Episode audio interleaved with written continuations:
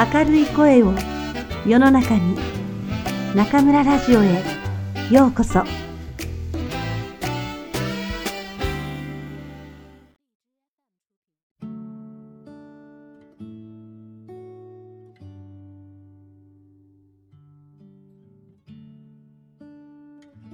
あなたにありがとう。松浦弥太郎。第一章。人とつながるということ。始まりはいつも自分から。大きな地図を持つ。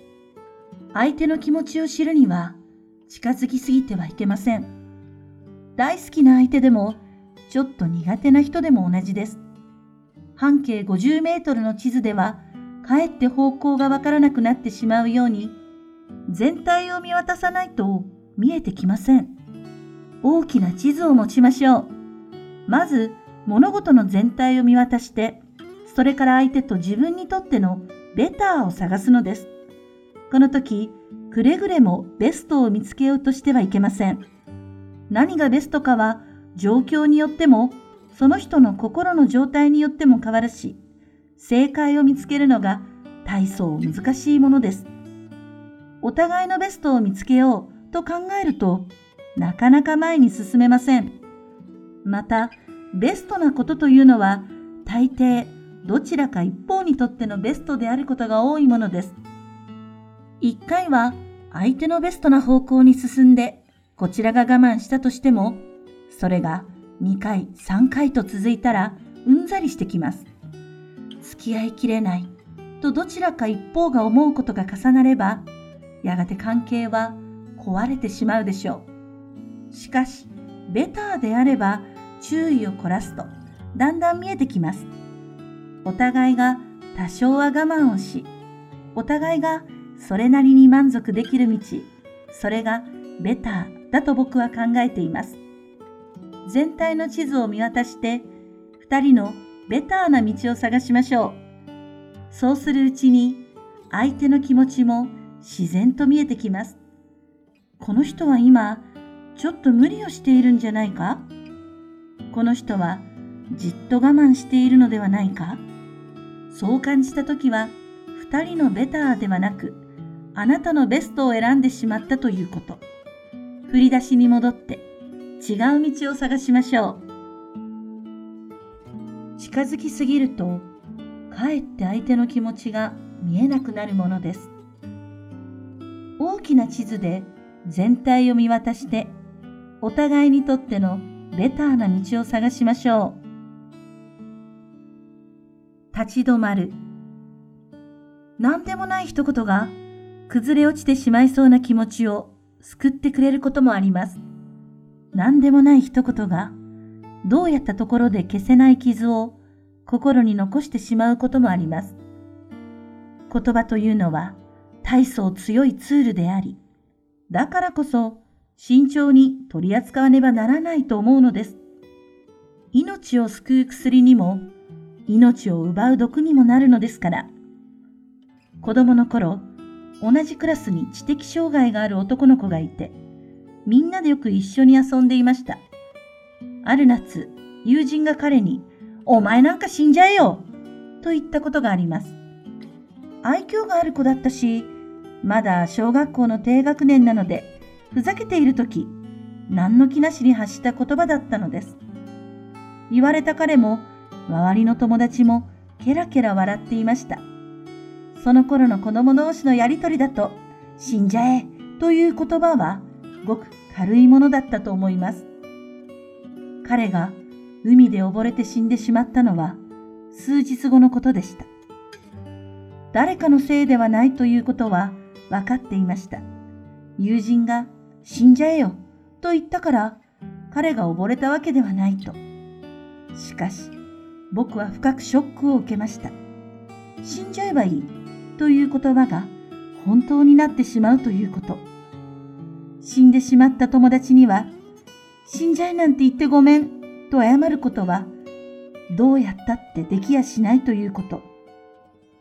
一旦口にしたら、撤回できない言葉の恐ろしさが腹渡まで染み通るような出来事でした。それから僕は、言葉に随分注意するようになりました。大人になってからも相手を傷つける言葉は決して口にしてはならないと自分を戒めてきました。それでも言葉は大層難しくて、ほんのぽっちりも悪気がないのに人を傷つけてしまいます。自分では愛情表現のつもりが相手にとっては大層不快なものになったりするのです。先日も知人がひどく落ち込んでいたので、僕は事情を尋ねました。すると、お父さんが癌で、既得だと言います。もうダメなんです。とつぶやく彼を、なんとか励ましたくて、僕はこう言いました。親の死っていうのは、誰もが通る道じゃないかな。だから頑張ってね。自分でもうまい表現だったとは思いません。しかし、傷つけるつもりなど毛頭ありませんでした。ところが、僕が発した誰もが通る道という言葉は彼の心を刺してしまいました。たった一人の自分の父親の死をよくあることとして片付けられたと感じたようで、実はあの時、とてもショックでした。と後から聞きました。僕はもちろん謝り、自分の思いやりのなさを悔やみました。彼は許してくれましたが、それでも僕が彼を傷つけたことは確かなのです。一度言ってしまった言葉は取り返しがつかない。僕は小学生の夏に味わったのと同じ苦い思いをすることになりました。もしかすると僕はまた同じ失敗を繰り返すかもしれません。だからこそ気をつけているのは言葉を発する前に立ち止まること。感情的に何か言いたくなったら、一呼吸、待ってから言うのです。子供の頃、カッとしたら10数えてから言いなさい、と親に教わりましたが、それを再び守ろうというわけです。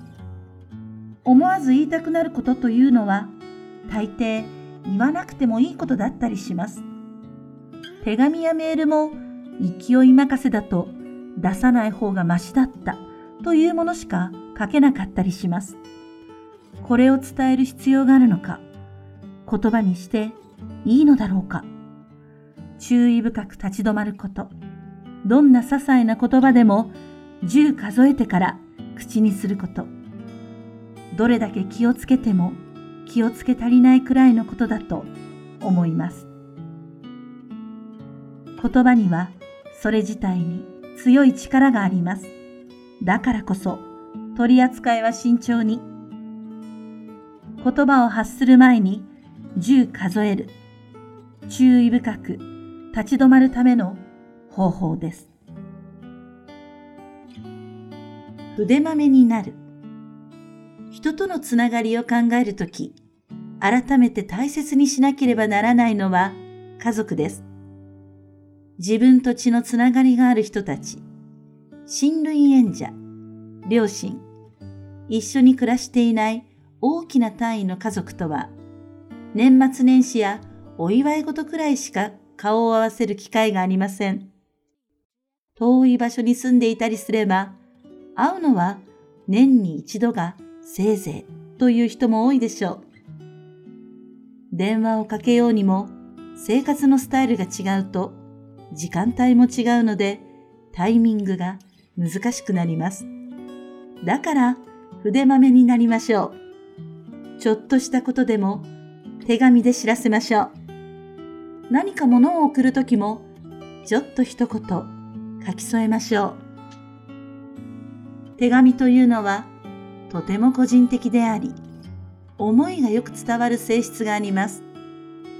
たとえはがきでも文字からにじみ出る何かまで分かってもらえます。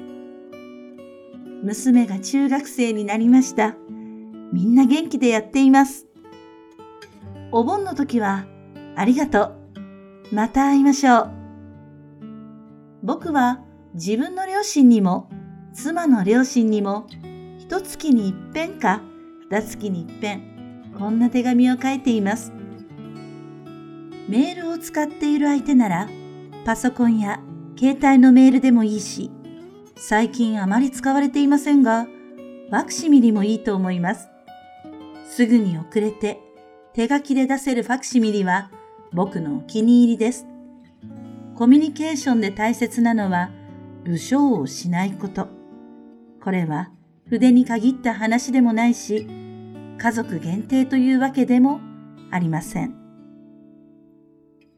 コミュニケーションで大切なのは、武将をしないことです。筆豆になりましょう。手書きの文字はいいものですが、どうしても苦手ならメールでもいいのです。